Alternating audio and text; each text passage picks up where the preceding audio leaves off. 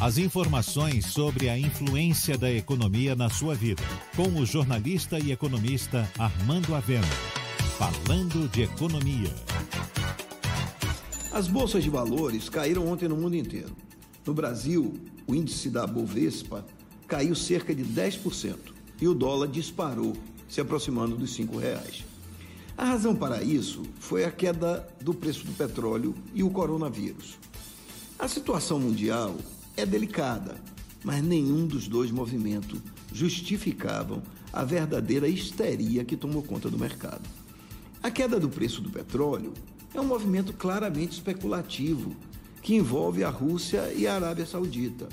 A Rússia não aceitou a proposta de reduzir a produção para manter o preço nesse momento de queda do consumo.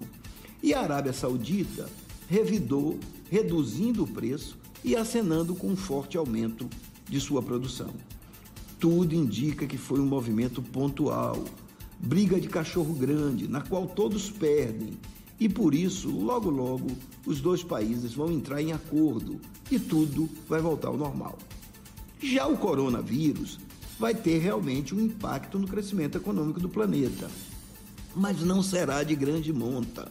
Afinal, a epidemia já está refluindo na China e a produção do país asiático vai voltar ao normal. É verdade que só agora ela atingiu seu ápice na Europa e haverá frisson por um ou dois meses, mas depois vai se estabilizar também. Ou seja, a queda no preço do petróleo reflete a queda de braço entre os grandes produtores e é um movimento especulativo. E o coronavírus vai reduzir o crescimento econômico do mundo, mas em nível que não vai afetar a estrutura econômica global. É verdade que o problema será muito maior se a guerra de preço entre os países produtores de petróleo continuar e se o coronavírus se transformar em uma pandemia. Nada disso, no entanto, parece estar acontecendo. Por isso, o que houve no mercado nesta segunda-feira foi pânico e especulação.